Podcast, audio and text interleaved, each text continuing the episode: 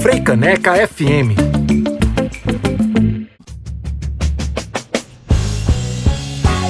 Mamas, Minas e Manas.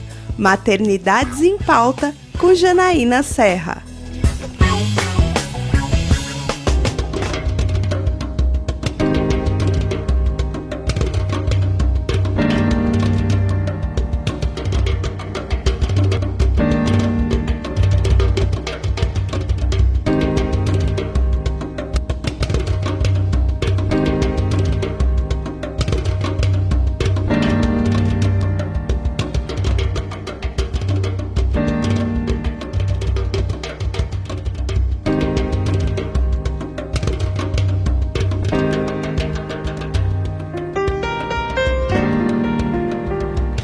101.5 Freicaneca FM, eu sou Janaína Serra. Esse é o Mamas Minas e Manas, o programa que traz maternidades para a pauta da Rádio Pública do Recife. A gente vai ao ar toda terça-feira, entre duas e três horas. Entre duas e três horas, a gente traz maternidade, se acolhe, traz esse assunto que é uma bandeira mesmo. E esse que é um espaço onde a gente pode compartilhar informação, onde a gente tenta trazer informação de qualidade, que acho que é o que a gente precisa, sobretudo, mas sobre maternidade, quem está nesse, nesse caminho, né? Quem percorre esse caminho sabe do que eu estou falando. Bom, o nosso tema de hoje é bastante delicado e eu estou muito é, feliz de, de trazer para cá mais um momento especial no programa no Mamas Minas e Manas. O nome do tema é Incompatível com a Vida. Trata-se de um diagnóstico de má formação. Eu vou falar muito rapidamente porque minhas convidadas vão explicar melhor sobre isso, melhor do que eu. De má formação, é, o qual impediria que a vida do feto, é, da criança, continuasse. Então, hoje eu trago para falar sobre isso duas mulheres que viveram essa situação e fizeram de suas experiências, uma fez um livro e a outra dirigiu um filme. Hoje eu converso com Juliana Serra Walsh. A Juliana é médica da família e ela publicou o livro A Grande Cura. Depois eu faço melhor a apresentação. Com Elisa Capai, que é documentarista e que acabou de lançar o seu longa Incompatível com a Vida. A gente vai fazer um breve bloco musical aqui, vamos ouvir a Anelisa Assunção e daqui a pouquinho eu volto, a gente vai estar ao vivo pelo canal do YouTube da Frecaneca também, youtube.com.br frecanecafm, além da sintonia da 101.5 FM. Três minutinhos e a gente já volta.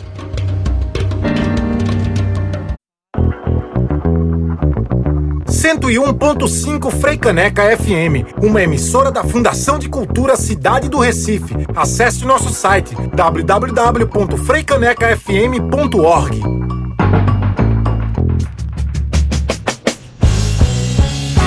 Mamas, Minas e Manas. Maternidades em pauta na Freicaneca FM.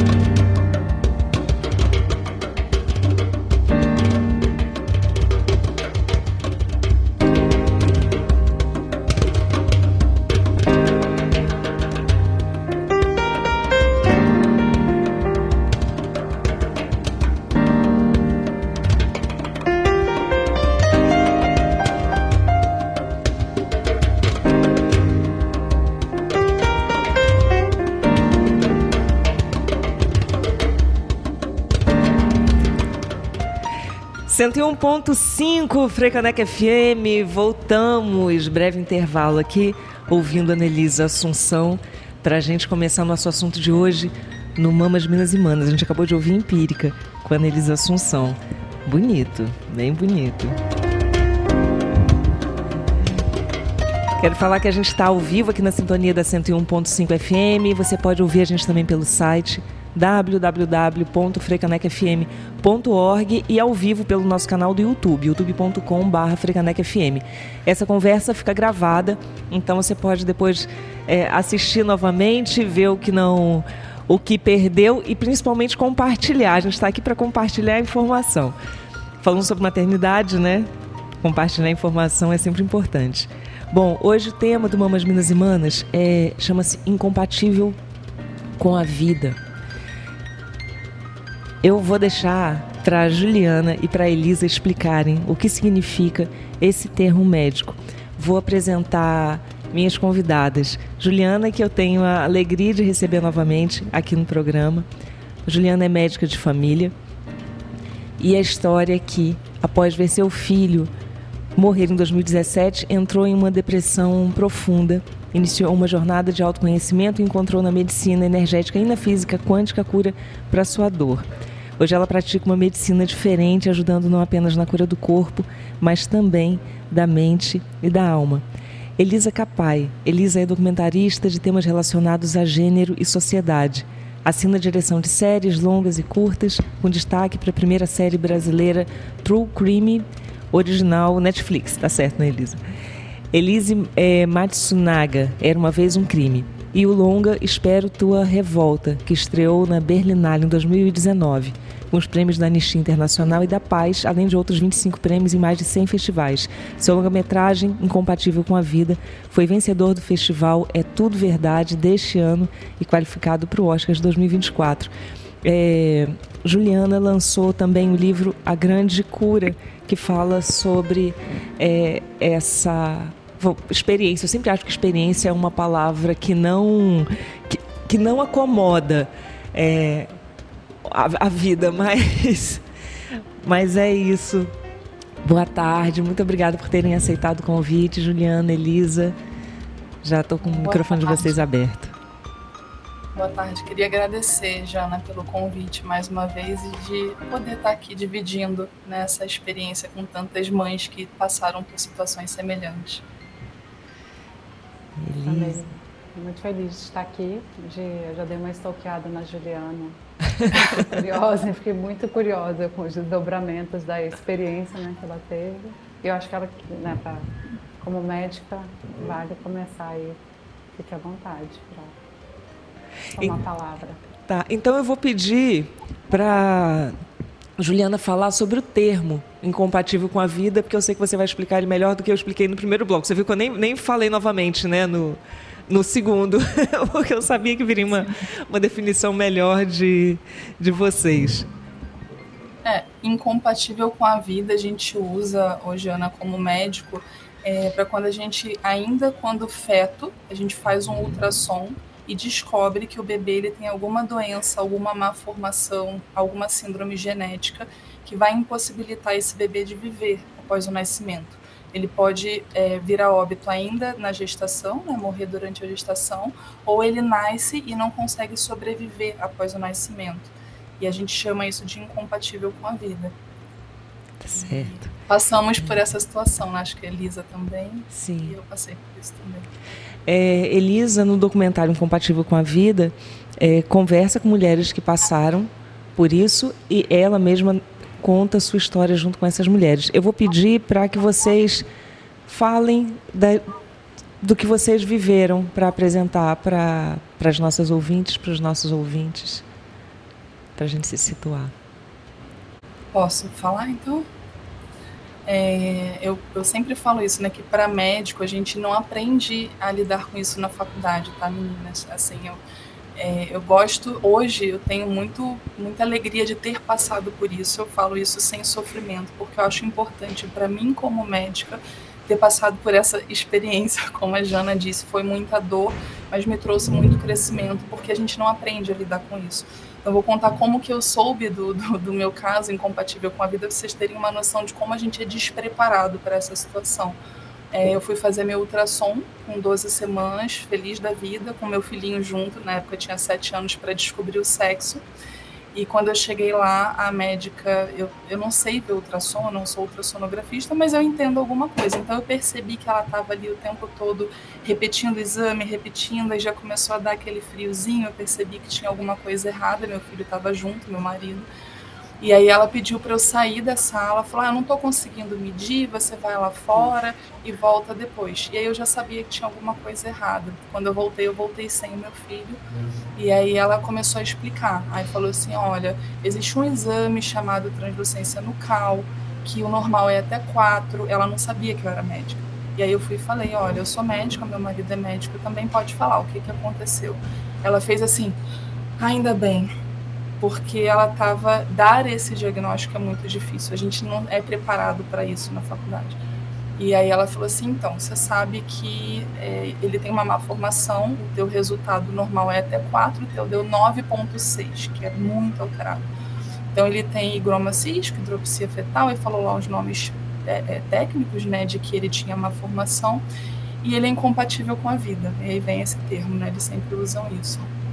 É, então, em duas semanas, você pode repetir o ultrassom, que ele não vai ter mais batimento cardíaco, e a gente vai te internar para poder fazer o que tem que fazer para poder tirar. Vocês têm alguma dúvida? Aí eu fiquei assim, meu marido ficou assim. Na hora, quando ela começou a comentar, eu até escrevo isso no livro, né? Que a primeira coisa que veio na minha cabeça foi: eu vou abortar. 9,6, meu Deus, assim, o que, que vai nascer? Na hora me veio isso na cabeça. Mas depois me veio uma mudança assim de sentimento e eu pensei, não, não posso fazer isso. Por algum motivo ele me escolheu, ele está aqui, ele precisa vir e eu vou ter esse bebê. Eu não sabia o que que era, não sabia qual era a síndrome. E aí ela saiu da sala e eu desmontei, né? Chorei, chorei, chorei, contei para minha mãe, estava lá do lado de fora, tive que contar para meu filho que ele ia ter um bebê, um irmãozinho que tinha um problema no coração, que ele ia voltar para o céu. Foi um horror, assim. Eu falo que foi meu primeiro luto. É, e aí eu saí dali, enfim, e, com a certeza que eu ia abortar em 15 dias. E aí depois foi se desdobrando, eu posso contar depois se a Elisa quiser falar agora um pouquinho dela, mas enfim, depois ele não não era incompatível com a vida. No fim aconteceram outras coisas e ele chegou a nascer e morreu depois por outro motivo. Mas só para dizer que assim, é, é, muito difícil receber esse diagnóstico, a gente como paciente, porque eu tive a oportunidade de estar no lugar de paciente nesse momento. É, fiquei guardei uma mágoa assim da médica da forma como ela me passou o diagnóstico, mas a gente não é preparado para isso. Na faculdade a gente não sabe lidar com a morte, em dar notícias ruins, a gente não tem aula sobre isso. Então, é, hoje passou, né? Eu não tenho mais essa mágoa, eu entendo que ela estava despreparada, mas a gente é um choque assim receber esse diagnóstico por médicos que não têm preparo e não tenham empatia, porque ela não teve nem a empatia, né? Então foi bem difícil para mim na época, hoje superado, mas importante para eu que estou dos dois lados, né? Hoje eu, eu, lido com isso com os meus pacientes e passei por isso como paciente. Ah, vou pegar um, um, gancho na abordagem que você traz, que é desse preparo ou despreparo médico, né? Eu eu engravidei durante a pandemia, né? era uma gravidez desejada e eu fiz isso quando eu fui para o meu ultrassom das 12 semanas eu estava na véspera de mudar para Portugal, né? O pai do, do meu filho, ele é português e, enfim, estava aquele caos pandêmico e Portugal estava numa situação muito mais tranquila. E ele já tinha ido, então eu fui com uma amiga fazer ultrassom, estava super animada. A translucência no que era o meu grande medo, porque né, eu tinha 40 anos, é, deu normal, eu dei uma super aliviada. O médico também pediu para eu sair, para eu caminhar. Eu tinha um mioma que estava que antes da gravidez já era grande, né, por causa do estrogênio da gravidez, ele cresceu muito, ele falou, não estou conseguindo ver a cabecinha, vai, vai lá, toma um chocolate, dá uma caminhada para ver se muda de posição. Eu voltei, ele ficou muito tempo fazendo, e ele, enfim, ele falou, refaz na, na semana 14, ele sabia que no dia seguinte eu estava me mudando. E aí no início da semana 14, eu, eu vou já numa médica em Portugal, por ser pandemia, eu tinha que entrar sozinha, então João ele ficou do lado de fora da sala, né? E, e aí começou a demorar muito. Essa coisa que você fala, algo aconteceu. E aí começaram umas perguntas estranhas, tipo, o que, você vai fazer amanhã? Você mora aqui perto? Porque era o último horário. E aí ela, a médica me fala, volta, você consegue voltar amanhã no, no primeiro horário? Eu falei, tá, mas o que está acontecendo? Ela falou, não, eu não sei que, exatamente, eu quero outros médicos para darem esse, para a gente entender o que que tá. Eu falei, mas o que que é? Ele falou, é uma coisa na cabecinha, aí tipo assim, né, você, você no, no, pé, né, tipo, na cabecinha realmente eu entendi, eu comecei a chorar muito, eu falei, você pode só conversar com meu companheiro que está ali fora? Ela falou, não, não conta para ele hoje não. E eu achei aquilo de, de uma surrealidade, porque eu estava tipo, com a cara inchada chorando, porque eu já tinha entendido que não era um probleminha, né, que era algo grave. E, e, enfim, a gente saiu e aí eu negociei para no dia seguinte ele poder entrar no final, porque eu já entendi que eu não conseguiria entender as informações, né? Fiquei muito perturbada, assim, era isso, eu estava longe da minha família, né, longe dos meus amigos, tinha acabado de me mudar para outro país, um momento de, de isolamento social. E, e eu lembro muito que eu cheguei, eu fui conversar com a minha então sogra, e que é, foi enfermeira, né, ela foi chefe de enfermagem, a vida inteira de enfermagem, e ela me fez as perguntas: o que, que você vai fazer? Ela já entendeu que era gravidade, e eu lembro que tipo, foi tão frontal, eu, eu lembro que eu fiquei tonta, eu falei, fiquei tonta ali naquele momento. E eu lembro que eu fui dormir pedindo muito para não ser nada, talvez o talvez me perturbava, o e se, né? Eu falei que seja, ou que esteja tudo bem, que tenha sido um erro, ou que seja, que não, que não me coloque nesse lugar de ter que tomar uma decisão muito séria sobre algo que, que e se. E aí no dia seguinte a gente foi no primeiro horário, eram três médicos, e aí eu achei muito interessante, assim, cruel, esse despreparo, né, que a Juliana fala. Eles, eu parecia que aquela imagem do ultrassom e aquele corpo que era o meu corpo e aquela barriga eram coisas completamente diferentes. Eles, os três ficaram de costas para mim, eles ficavam lá passando na minha barriga, aquele, aquele gel, né, aquele negócio com aquele gel frio, e eles conversavam entre eles, eu não conseguia entender o que eles estavam falando, até um momento em que é, é, eles pedem então para chamar o meu companheiro, o João entra, eles sentam todos de costas para mim, aí eu já estava morrendo de chorar, sentam de costas para mim de uma forma muito rude, me arremessa o papel para eu limpar o gel da barriga. Sabe uma coisa de assim, ninguém me fez, ninguém me encostou, ninguém falou sinto muito, ninguém, assim, eu, eu não existia, eu não estava, eles não conseguiam lidar com a, a, presença daquele corpo que tinha aquela má notícia ali dentro. Essa era a sensação que eu tive. E aí eles sentaram de costas para mim, explicaram para o João e quando e aí eu fiquei ali escutando de, de costas, né? E quando eu levantei para e aí enfim era uma encefalocele aqui num ponto da frente, então o cérebro estava saindo e a encefalocele pode ser em vários lugares e pelo que eu entendi esse era o pior lugar porque aí realmente perde partes do cérebro com funções muito vitais. E aí eu chorei muito, João veio me acolher e nisso a médica me olha e fala bem assim, não chora não, e eu não conseguia nem responder. E nesse momento do não chora não, o João olhou para ela e falou: deixa ela chorar. E, e aí, para mim, esse momento foi um momento de muito aprendizado na vida, porque eu falei, quando você está passando num momento que você está extremamente triste, destruída, era como se tivesse me aberto, tipo assim, me abriu um abismo naquele momento, né? Eu sonhava muito com esse filho, era tipo, era um plano de vida. Depois da primeira ultrassom, que a translucência estava legal, eu saí contando para todo mundo que estava grávida, contei no trabalho, né? eu estava nesse momento. Me abriu um abismo, assim. E aí, quando ele fala, deixa ela chorar, o que a médica responde é: mas se ela chorar, eu vou começar a chorar junto. Ontem à noite eu fui embora para casa, eu fiquei pensando: como que eu vou falar para essa mulher que tem 40 anos, primeira gravidez, como que eu vou falar que o filho dela não vai sobreviver? E ali eu pensei, depois, né, enfim, essa frase ficou me rondando na cabeça muito tempo, que eu pensei, que pena que ela não chorou junto, né? Porque o que eu mais queria ali era alguém que falasse mesmo assim, pode ficar triste mesmo, você não tá louca, é para ficar triste, porque eu ficava, ai gente, tá de 14 semanas, tá exagerando, né? Tinha um lado racional que ficava julgando aquele sentimento. Só que o sentimento ele era avassalador.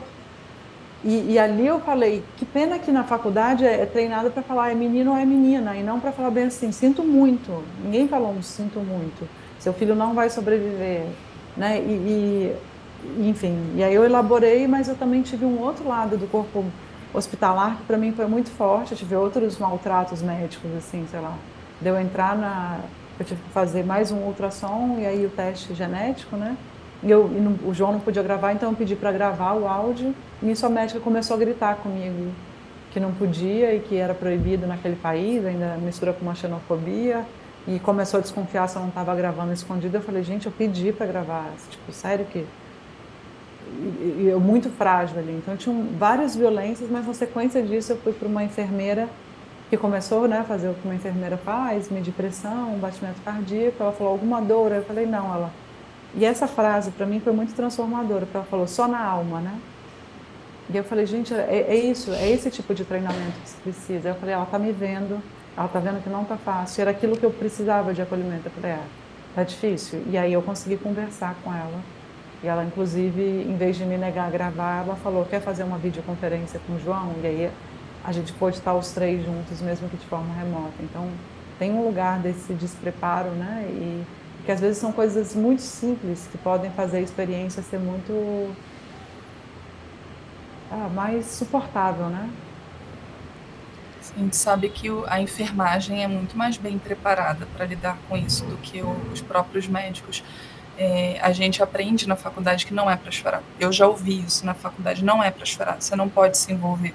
A gente ouve isso. E hoje que eu mudei por tudo que eu passei, é, eu sou muito criticada como médica, assim, pô, eu saí de um grupo de WhatsApp de médicos porque a gente que fala de emoção, de energia, a gente é charlatão, a gente é bobo, a gente está fazendo medicina errada, uma medicina que não existe. Isso é real. Isso, isso realmente, infelizmente, existe.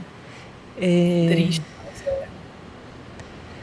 É, é incrível como, como a gente sempre se é, encontra em num, num lugar na, na, maternidade com histórias diferentes, mas como a gente sempre se encontra em, em algum ponto, né? Que é esse é o da o da fragilidade, o da necessidade de, de empatia, de não ter empatia, de, do julgamento. É, é incrível. Esse, esse espaço é, é para que a gente possa compartilhar isso e colocar no ar mesmo nossas vozes.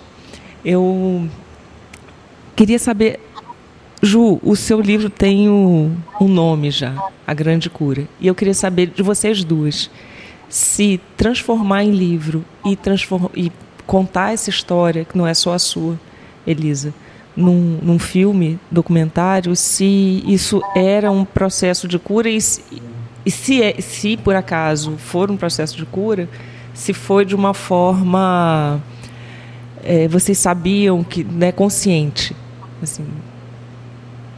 É, no meu caso Jana é, foi o meu livro é um conjunto de cartas que eu escrevi no meu processo de cura. Então assim é, depois que tudo aconteceu, meu filho nasceu, só para resumir a história, ele tinha síndrome de Down, no fim a ultrassom foi melhorando, ele não tinha uma síndrome incompatível com a vida, com 20 semanas a gente descobriu que ele tinha síndrome de Down, ele nasceu, ele tinha uma cardiopatia grave, que era um problema no coração grave, ele ia ter que operar, e com 13 dias de vida ele engasgou mamando, e aí ele não resistiu por conta da cardiopatia, ele cansou demais com o engasgo, a gente correu com ele para o hospital, e no fim ele veio a óbito.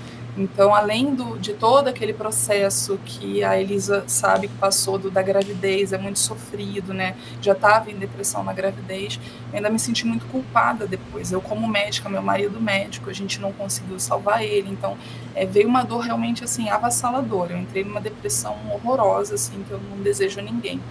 É, e a vontade que eu tinha era de morrer. Eu não tinha vontade de viver. Eu falo que eu só não me matei porque eu tinha um filho de sete anos que precisava de mim. E aí a minha virada de chave é, foi quando eu atendi uma menina no meu, eu voltei a atender, né, um mês depois do, do óbito do meu filho, eu voltei a atender, eu quis voltar, eu tinha licença maternidade de seis meses, eu quis porque eu estava enlouquecendo em casa, e ela, eu atendi uma menina com depressão, isso mexe comigo até hoje, vou chorar aqui provavelmente, e ela falou para mim, ela tinha uma depressão, e ela falou assim, é, a minha mãe, é, nós éramos dois irmãos, e o meu irmão morreu, e a minha mãe, ela nunca olhou para mim depois que o meu irmão morreu. Era como se só existisse ele. Ela entrou em depressão e eu fui esquecida. E isso gerou uma depressão nela, por ela ter sido esquecida pela mãe. E aquilo mexeu muito comigo, porque eu tinha um filho e eu estava fazendo a mesma coisa. Eu estava é, sofrendo demais, me entregando demais e eu estava esquecendo meu filho. Ai, desculpa, gente, é porque isso ainda mexe comigo quando eu lembro. E aí eu eu lembro que isso virou uma chave. Eu falei, eu não posso fazer isso. Eu preciso reagir. Foi quando eu, eu tomei essa decisão. Assim, eu preciso reagir. É, e aí eu comecei a ler muito, comecei a ver muitos é, vídeos e ler muitos livros de mães de luto, porque se existia alguma mãe que passou por aquilo e voltou a ser feliz, eu falava, eu também posso ser.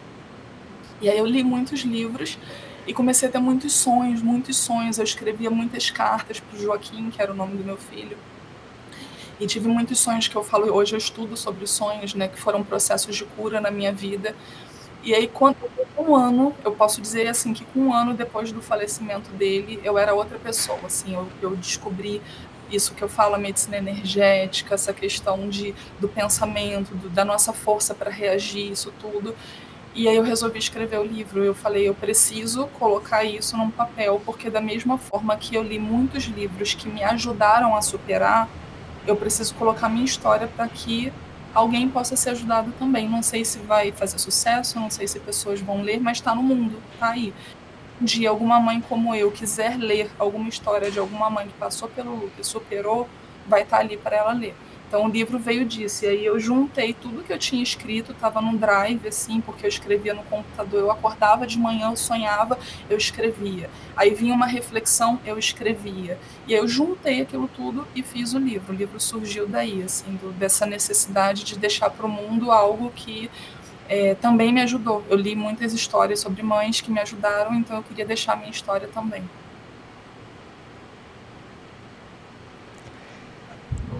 Eu sinto muito. Muito.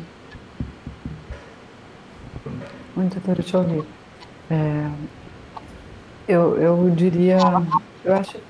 Antes até de eu entrar na minha história, eu entraria no, no aprendizado que eu tive nesse processo sobre, eu acho que a importância de quem lida com lutos precoces, né?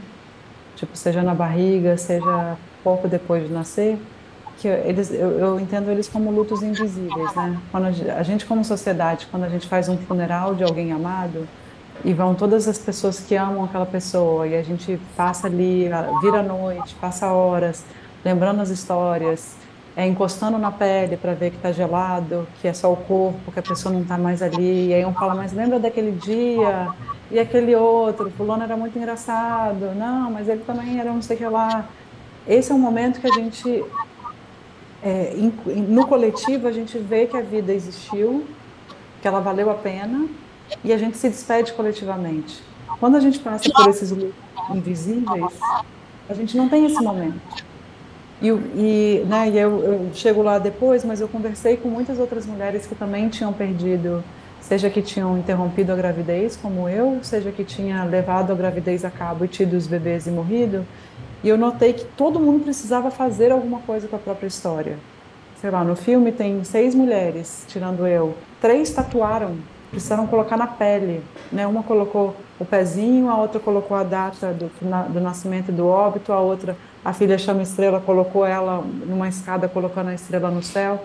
Então eu, eu sinto que existe uma necessidade é, de muitas de nós que passamos por isso, a gente fala bem assim: mundo existiu, existiu. Você não viu, mas existiu e eu preciso, eu preciso compartilhar isso. E, e para mim é muito claro que o filme é, vem desse lugar, assim, de um desespero, né? A, a, a minha história é, então eu estava em Portugal, é, se fecha esse laudo de incompatibilidade com a vida, eu começo a ler na internet e eu entendo que poderia ter uma sobrevida, mas que seria uma sobrevida de muito, de muita dor, né, que nunca conseguiria comer sozinho, que nunca conseguiria andar sozinho, que nunca conseguiria viver sem tubos. E eu, e eu sempre, sei lá, eu vi meus avós, é o final da vida de um, do meu avô, que era meu amor, assim, muito entubado, muito sem conseguir falar.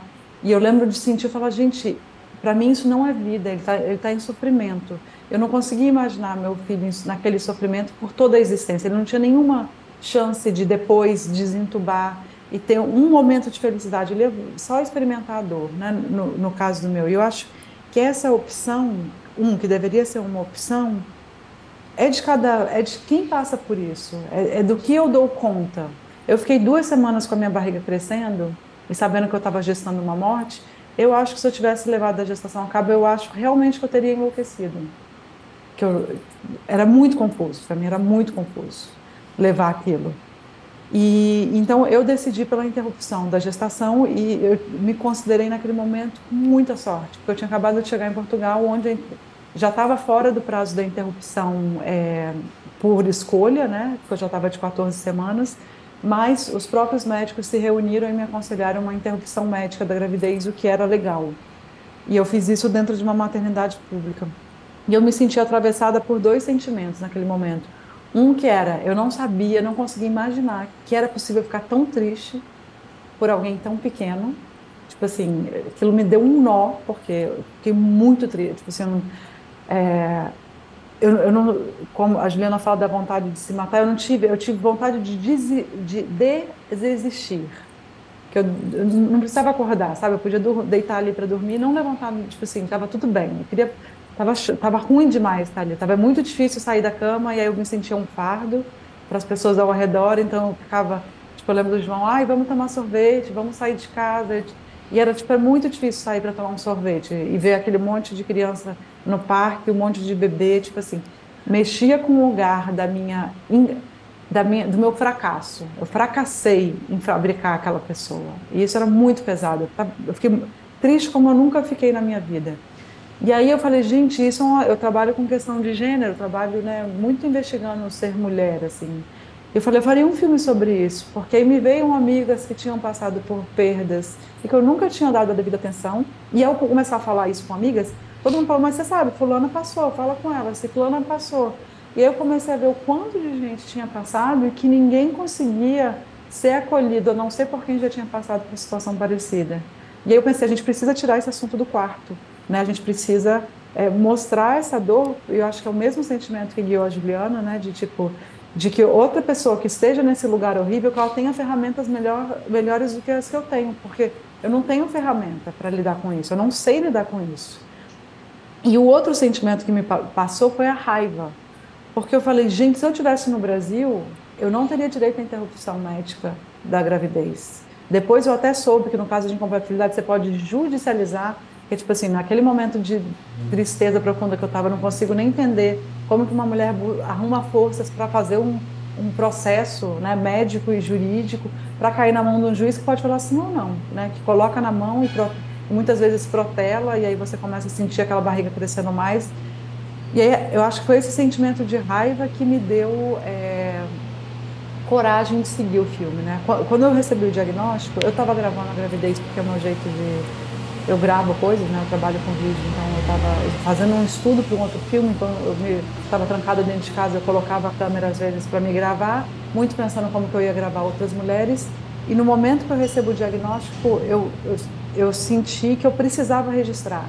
Não tinha a menor ideia do que, eu ia fazer com aquele material, eu só pensei, é uma, eu tenho que registrar. Depois eu vejo se eu dou conta ou não dou conta de, de editar isso.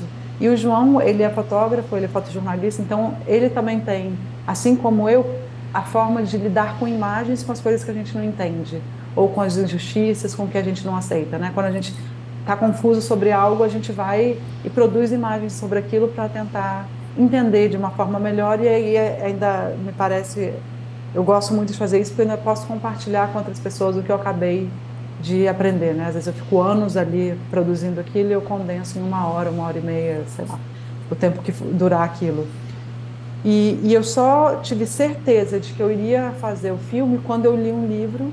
Eu não, na época eu não achei uma tradução em português, eu li uma tradução em espanhol de um livro russo que chama Tienes que mirar, tem que olhar, que era sobre uma mulher que tinha passado por uma situação muito parecida com a, com a, com a minha, de má formação. Na Rússia ela poderia abortar, mas era uma forma muito violenta, e ela vai para Berlim, então ela vive os dois lados, o lado humanizado e o lado desumanizado da forma de tratar os direitos reprodutivos. E o livro dela, inclusive, mudou muitas coisas em política pública na Rússia. E foi uma catarse, porque eu falei, eu não sou a única que passei por isso e ela depois teve síndrome de pânico e ver ela entrando, eu tinha acabado de passar por isso, ver ela entrando em síndrome de pânico também me fez tipo falar se cuida, se cuida porque ninguém está vendo a dor inteira que você está passando, mas você está passando por ela. Então o que que você vai fazer para se cuidar e para conseguir sair disso? E, e para mim fazer o filme é, quando eu começo a editá-lo era muito claro, eu tratava isso muito na terapia que eu estava literalmente editando a minha história. E, e, e, no fazer ele eu entendi que a minha história não era apenas minha, era do coletivo, e aí vem o desejo de falar incluir outras mulheres nesse relato, mulheres que passaram, que não tiveram os mesmos privilégios que passaram aqui no Brasil por essa situação e também com o desejo de falar, né, a gente usa o filme muito para criar debates simpáticos sobre a questão do aborto, mas ele não é um filme que defende que tem que abortar de forma alguma. E uma das preocupações muito grandes é que metade dessas mulheres abortaram, metade dessas mulheres levaram por opção a gestação a cabo. Né? Porque eu acho que quando a gente fala de aborto, a gente está falando de direito à escolha. Né? Que quando a mulher esteja num momento que ela possa, de qualquer, da gravidez, ela fala bem assim, eu tenho condições de levar isso até o final, tenho condições, no caso da incompatibilidade, de sentir minha barriga crescendo e ir, isso é o melhor para mim, para o meu filho, ou o melhor eu interromper agora, né? E eu acho que o filme ele traz é, muito esse debate, assim, tem histórias, sei lá, a história que talvez mais me emocione é a da Isabela e do Danilo, que levaram a gestação até o final e viveram 15 horas com a Juju, né, por opção, e tiveram que judicializar os cuidados paliativos, aí o que a Jana falava de do julgamento, né, que sempre a maternidade é julgada, eu senti muito isso no fazer o filme. Todo mundo foi julgado. Então quem abortou, obviamente, foi julgado.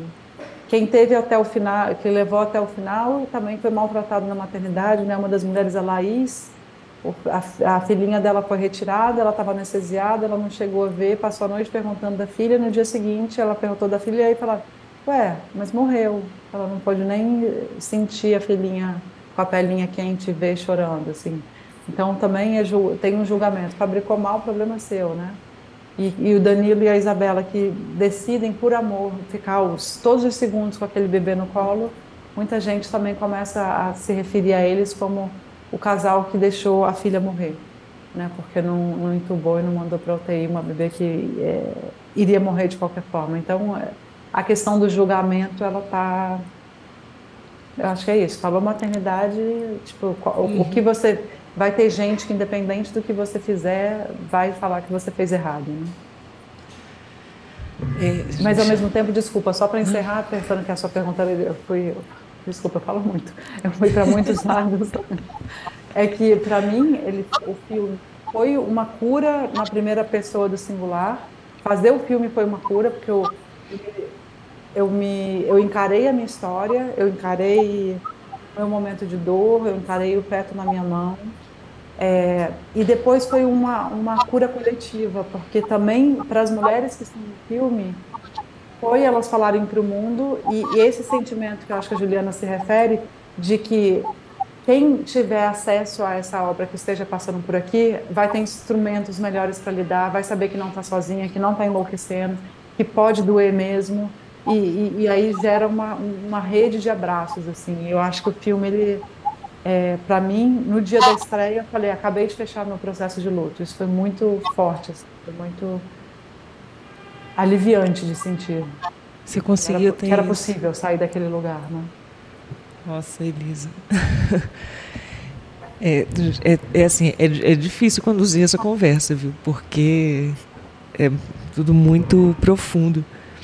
É, Elisa, sei que você tem 10 minutos, gente. É, Elisa, te agradeço eu estou tomando conta aqui do seu horário, a Beatriz avisou. E, mas, mas, já te agradeço, assim, por, né, mesmo com o tempo, é, com outro compromisso que você tenha é, vindo para cá conversar com a gente.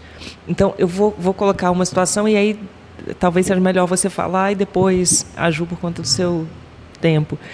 É, você trouxe várias questões assim que eu queria explorar. Eu acho que o que está patente é, no, no filme que é, você suscita uma discussão política sem que você. Não que você não traga, você traz, mas é, você traz principalmente o, o acolhimento, né? É essa enfermeira do tá doendo a alma, né? Do, do pode chorar e, e quem assiste, eu acho que se sente, sente ali dentro e se sente é, abraçada realmente. E, bom, um, um ponto que eu acho que vocês duas têm em comum que é da materialidade, assim, porque quando você coloca, né, você viu ali o, o, o feto, a Ju teve o Joaquim nos braços, embora depois o diagnóstico tenha mudado, né, Ju? Mas eu acho que isso muda tudo também, porque você tem a possibilidade de, de que isso existiu, né? Olha, gente, é meu filho, né? E, e existiu. Aí eu, eu queria saber como que foi esse, essa decisão para para você de colocar o, essa cena de filmar, como que foi isso? O, é, o, o filme ele vai sendo tratado como ele parte das individualidades, né, das histórias diferentes e cada cada pessoa viveu de uma forma, até que o momento, eu acho que que todo, todas nós perdemos, a gente vira, a edição a gente tratou como virasse uma grande mulher, porque são sentimentos muito parecidos, né? Todas nós fomos jogadas ali em lugares muito parecidos. E a decisão é, tinha um lugar que era como debater, primeiro a perda, né, o luto pré-natal, perinatal, gestacional, né? Como que a gente consegue trazer as pessoas para dentro dos nossos quartos para falar, olha, isso acontece. Você pode, é, você tem uma irmã, você tem uma amiga que passou por isso, você pode não saber, mas provavelmente ela está assim dentro do quarto. E ela vai chegar, né, com uma persona. Eu lembro que eu ia para as reuniões de trabalho era muito difícil, eu tinha que me concentrar muito. Eu chegava, fazia toda a reunião energética, desligava a câmera e morria de chorar. Né? Então, acho que tinha uma, um desejo assim que as pessoas soubessem que aquilo está acontecendo quando se desliga a câmera, né? E que então eu comecei a ligar a câmera naquele momento que eu desligaria a câmera, né? É, gravando outras pessoas e, e na vida real. E a decisão mais discutida da edição do filme era sobre mostrar ou não mostrar a cena do feto, né? É, eu e João, a gente foi gravando algumas cenas dentro de casa. É óbvio que boa parte das mais duras a gente não, não apertava o rec, mas eu deixei ali um tripé montado e a gente ia gravando algumas coisas. E quando eu entrei no, no trabalho de parto, eu vou até fazer um parênteses aqui, porque a Juliana está aqui, ela trabalha com isso, que eu acho interessante, porque eu não cheguei a, a tomar a pílula abortiva. Né? Eu tomei o mifepristol, eu tinha que voltar daí a dois dias para a maternidade para tomar o citotec ou misoprostol, eu ficaria internada. E nesse momento, e aí, enfim, eu tive um tempo de me preparar. Então, eu tive uma parteira com quem eu conversei que me deu exercícios de respiração, me falou algo que foi muito valioso, assim, que ela falou, queira ou não queira. Eu lembro que ela começou a fazer essa, essa respiração e ela vai, solta para a terra, eu, ah. E aí eu fui fazendo isso, ela falou, solta o seu filho, deixa ele. Quando ela falou isso, eu falei, você tá brincando? Tipo assim, parei de, parei de respirar na hora, engoli todo o ar. Eu falei, não, tipo, eu lembro de prender e aí eu comecei a chorar muito. Ela falou, olha, você queira ou não queira, esse é o seu primeiro parto. E se você não virar a chave do amor, você vai ficar só com a dor do aborto. Então vire a chave do amor, porque esse é o seu primeiro parto, esse é o seu primeiro filho, e receba ele com amor. E isso para mim foi muito transformador. Eu, eu fui recobrando o ar e fui fazendo. É, eu estou me abrindo aqui porque eu acho que tem algumas dicas, tem algumas ferramentas que eu recebi que nem estão no filme, que eu acho que são muito valiosas para as mulheres que passarem por isso. E essa ferramenta foi muito valiosa. E ela falou: ritualiza, se despede, se despede agora antes, antes do parto, né? Se despede depois, no momento que você sentir que está pronta, pegue um item que ou que era algo ligado, que você já tinha comprado, uma roupinha, um sapatinho, ou algo que te remeta e ritualize isso. Isso para mim foi muito importante, assim. E aí nesse momento a gente vai para uma cachoeira e aí isso sem estar no filme, mas sem explicação, né? Eu ritualizo, fico fazendo essa respiração. E no dia que eu tomo mifepristol, eu já saio, vou para uma acupunturista que eu chego e falo, faz a massagem para liberar. E aí eu já chego em casa sangrando. E no dia que eu iria para a maternidade para tomar de fato o abortivo, a maternidade liga e fala: olha, a maternidade lotou, vem só amanhã. E eu tinha me organizado, meu corpo, minha mente, eu tinha me organizado para para aquela despedida naquele dia. E eu entrei em trabalho de parto sozinha, naturalmente, né? E o que nos deu de alguma forma, se for pensar, a possibilidade de fazer o filme, porque a gente filmou esse trabalho de parto que eu entrei em casa, que claro que eu demorei para entender, que eu estava entrando em trabalho de parto, que vieram umas cólicas, que daí é sete minutos umas cólicas, aí depois, né? Aí eu falei, gente, isso chama contração, eu estou entrando em contração. Né? Era meu primeiro filho, então eu não conhecia a, a, o que estava acontecendo, não entendia direito. E, e, e, aquilo foi indo e a gente armou o tripé e começou a gravar e o João continuou gravando e na, na maternidade quando quando teve o aborto eu, eu a, a, a Leonor que era essa, essa enfermeira que perguntou dor só na alma ela me perguntou: Você vai querer ver seu filho? E minha primeira reação é tipo: Não. Tipo, gente, eu trabalho com imagem, não quero ver um cadáver. Quero ver meu filho brincando. Não, não tem ele brincando? Então não quero. Tipo, não. E aí, mas aí eu devolvi a pergunta. Eu falei: Por quê? Ela falou: Olha, eu acho que você tem que seguir o seu coração. Mas a minha experiência é que todas as mulheres, que, que todos os casais que vêm, o processo de recuperação é muito melhor. E eu agradeço sempre por ela ter dito isso, porque eu acho que se eu não tivesse visto, né, porque me perguntaram ali na hora, eu falei, quero ver. Eu tinha levado um paninho, tinha levado coisinhas ali como se fosse para um pequeno ritual. Eu não poderia, ele virou lixo hospitalar, o que é muito triste, eu não pude né, ritualizar um enterro. Mas é, eu peguei ele na mão. E eu acho que se eu não tivesse pegado ele na mão e mais, se eu não tivesse registrado isso, talvez eu achasse que eu tivesse enlouquecido, que eu nem tivesse ficado grávida porque você entra em tantos hormônios malucões né, nesse momento que para mim a, aquela cena foi muito forte, viver aquela cena. Eu estava muito louca porque era a primeira vez que eu tomava um opiáceo. E eu tive assim, fiquei muito maluca. Tipo, eu, eu sou das que está com dor de. Se eu estou doente, eu bebo água e durmo. Eu não, não, quase não tomo remédio, então eu fiquei muito, muito doidona mesmo. Nunca fiquei tão, tipo assim. É, e eu estava sem óculos, então era tudo muito abstrato que eu estava vivendo, com muitas emoções. Então registrar foi importante. E aí uma parte da decisão de colocar isso no filme é de chegar para quem está assistindo e questionar bem assim: você você tem essa opção de ver, você quer ver, para que a gente se provoque a pensar sobre ver, porque a gente lida muito mal com a morte, então a gente não quer enfrentar a morte. E para mim o feto na mão é enfrentar a morte.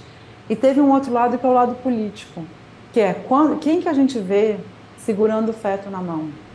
A gente vê segurando o feto na mão as pessoas da extrema direita que estão protestando contra o direito ao aborto. E eles se sentem no direito de colocar fetos na mão, réplicas de feto na mão e fazer as, as manifestações. E eu acho que quem tem o direito de ter o feto na mão e exibir o feto na mão são as mães que perderam esses fetos e que talvez estejam em sofrimento profundo como eu estava. Não é, não está no, no, direito de, de, alguém que é contra aquilo. Um porque não está nem pensando em quantas pessoas têm perdas gestacionais e veem o feto na mão. E outro que não está pensando que muito, muitos dos abortos são situações que causam dores muito grandes em quem tem. Né? A gente sabe que a maioria das mulheres que abortam no Brasil são mães de família. Né? Elas já têm outros filhos, elas sabem como é duro ter um filho e de repente vem e fala: gente, se eu tiver outro filho, eu não tenho comida para colocar na mesa dessa criança ou eu vou sacrificar os meus outros filhos. Não tenho condições, eu não tenho tempo para cuidar de todo mundo. Né? Então, ou eu não tenho condições emocionais, eu estou tipo numa depressão, eu estou num, num momento da vida em que eu não tenho condições de ser uma boa mãe para mais uma pessoa. A gente sabe que são mulheres religiosas que abortam, né, na sua maioria. Na sua maioria. Então, assim, era um desejo de falar, gente, vamos falar do aborto de uma forma é, honesta, porque eu acho que o debate que a gente tem no nosso país, você é contra ou a favor do aborto? Eu, Elisa, eu nunca queria abortar. A minha mãe abortou, eu cresci com a, com a narrativa da minha mãe do aborto clandestino, do medo que ela teve, porque ela já tinha três filhas, e ela abortou porque ela falou, não tenho condições, eu não vou conseguir criar essas três filhas que eu já tenho se eu tiver uma quarta, já estava ditadura, sem receber direito, dinheiro, sabe? Já era um perrengue dentro de casa. Ela falou, não tem condições. Ela, eu entendo que o aborto dela foi um, um ato de amor, nós três, né? Eu sei que a gente pensa amor, a gente pensa é, aborto, a gente pensa muitas vezes ódio. Muitas vezes aborto é um ato de amor. Eu sinto como um ato de amor e, e eu entendo o medo que ela teve de morrer naquela enquanto ela estava ali na, na, clínica clandestina, que tinha uma TVzinha que mostrava as imagens de segurança do prédio, ela fala do medo dela de, de chegar a polícia e ela ser largada ali sangrando, anestesiada, sozinha. Né? Então, eu cresci com educação sexual, ainda bem, falei, eu nunca vou ter uma gravidez não planejada, porque eu não quero passar pelo que a minha mãe passou. E aí, enfim, a vida às vezes dá, dá umas rasteiras na gente e eu me vi nesse lugar é, do aborto. Então, é, essa cena do feto, ela tem um desejo de, de falar é disso que a gente está falando. Eu lembro que a produtora do filme, que é uma grande parceira, Mariana Ginesca, ela falava, tem que tirar essa cena, ela não diz desrespeito. Falava, gente, mas é um desrespeito a quem? Tipo, o filme só existe por causa dessa pessoa, desse tamanho, desse tamanho. Senão não teria filme, não teria tristeza, não teria história. Então, se a gente não consegue ver essa pessoinha, só existiu desse jeito, ele não está agora estudando, fazendo Unicamp, entendeu? Tipo, tá um, um homem forte, ele morreu, ele morreu daquele tamanho, é uma pena, tipo, eu sou a pessoa que mais lamenta aquela morte, mas tipo, é sobre isso que a gente está falando, a gente precisa, enquanto sociedade, ser capaz de, de enfrentar Isso, e entender a complexidade do tanto da perda gestacional quanto do aborto, que eu entendo que é uma, uma questão de saúde pública. Né? E aí o filme ele vem tentar falar a partir da emoção e não do e não desses discursos que muitas vezes levam para lugares muito vazios e não fazem a gente entender o que está em jogo quando a gente está falando dessas políticas públicas e de direitos reprodutivos.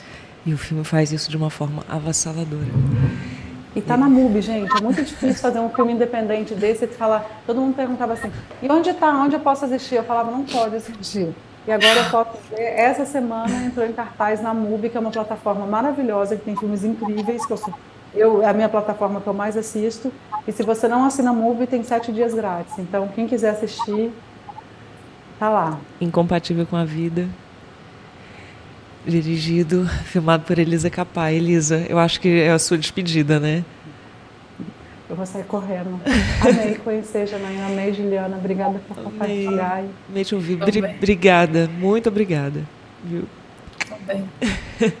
Tem uma coisa só para te dizer, Elisa. Eu falo que a gente tem que falar isso para toda mãe que passou por isso. Você é incrível. Hum. Você é incrível. Você é incrível. Vocês eu vou são. te postar lá depois, vou continuar no seu Instagram, te stalkeando uma da manhã. Um beijo, gente. Muito obrigada. Um beijo. Pela... Obrigada, Elisa. Bom, a gente, é, Elisa tinha comentado que precisava sair um pouquinho antes, a gente tem cinco minutinhos. E, Ju, eu se a gente continua com esse assunto da materialidade, a gente tem pouco tempo, queria falar do seu livro também, de como é, como as pessoas fazem para encontrar, para acessar, é, como você segue nesse, nesse caminho. Eu queria perguntar assim, o que vocês é, o que vocês queriam, né, com, com o livro, com o filme, você já falou sobre isso. Mas se, e se você tem esse esse retorno? Eu, acho que o que a Elisa falou é muito real, assim, acho que caiu a ficha aqui, né? Foi importante eu escrever para materializar meu filho. Então, assim, ele existiu. Isso que ela falou, eu acho que eu não tinha me dado conta disso, que isso também foi um processo de cura para mim. É, mas é isso, assim, a minha intenção é real depois da minha cura foi deixar essa história para que. Porque é difícil, não tem muito lugar que se encontre com esse tipo de material. Eu li muitos livros espiritualistas, não é qualquer lugar que você encontra histórias de mães que superaram o luto. É, então, por isso, eu resolvi deixar. É, conta a minha história lá toda, até o enterro, pós-enterro, a depressão, os casos que eu passei. E, e acho que vai ajudar muita mãe, assim, é, a superar, a entender como a Elisa falou que é normal a gente sentir isso, pode doer, pode chorar. Muitas vezes eu me vi caída no chão chorando, sem força, isso é normal, vai acontecer, mas a gente consegue superar. Acho que a moral é essa, assim, se a gente se tem essa virada de chave como eu tive com meu filho, que eu olhei para ele e falei, ele não está esquecido, ele ainda está aqui, ele está vivo e eu preciso continuar por ele. Então que cada mãe pegue essa virada de chave sua, cada uma vai ter a sua e isso está ali para mostrar para as pessoas que é possível a gente superar. E ele está na Amazon, qualquer livraria digital que entrar, está na Amazon, na Americanas, digitar lá Grande Cura Juliana, encontra ele no Kindle, para quem quiser conhecer. Eu acho que a gente, além de toda a história, a gente sempre chega num ponto que é como o corpo da mulher é disputado, como nossas decisões são disputadas, como a maternidade é, é, controlada e como a gente precisa falar sobre maternidade, como a gente precisa compartilhar nossas histórias para se fortalecer e que, é, é, além de se fortalecer enquanto pessoas, né, enquanto pessoas que gestam, é, mas politicamente, né? É isso, isso do, do transformar, né, do, do, luto à luta, não é um, um processo simples, mas acho que é a partir de, de histórias de empatia e de conhecimento que a gente pode chegar em, em bons caminhos. É, te agradeço demais, viu? Muito bom te ouvir mais uma vez, te Eu ver. que agradeço. Né, a oportunidade de estar aqui, de compartilhar de novo. E eu falo, cada paciente que eu atendo, que eu conto um pouquinho da minha história, né, para explicar que é possível sair dessa depressão, eu falo assim: a sua cura é a minha cura. porque eu me curo cada dia um pouquinho mais. Então, é, poder estar aqui falando e saber que isso vai alcançar alguma mãe, que seja uma, mas que ela pode superar ouvindo a nossa história, isso também é minha cura. Então, obrigada de novo. É isso. Bom, mamas, minas e manas, encerrando por hoje. Hoje eu conversei com Elisa Capai e com Juliana Serra Walsh. As duas contaram suas histórias em livro e em filme. Essa história começa com um diagnóstico de incompatível com a vida. Juliana lançou um livro chamado A Grande Cura. Você busca no Google, vai achar, vai achar ele fisicamente e também por, por e-book, pelo formato de e-book. E Elisa informou que essa semana o filme Incompatível com a Vida entrou na MUBI. Então está disponível.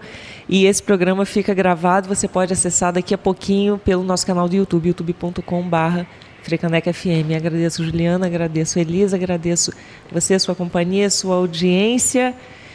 Terça-feira que vem a gente está aqui novamente. Mamas Minas Manas tem produção de Beatriz Guglielmelli, tem suporte técnico de Flávio Rodrigues, Thaís Barreto e Eduardo Detmering, a programação musical é de Lorena Fragoso. Eu sou Janaína Serra e te espero na próxima terça, às duas da tarde, aqui pelas ondas da Rádio Pública do Recife. Frecaneca FM toca cultura, toca o Recife, toca você. Tchau, tchau.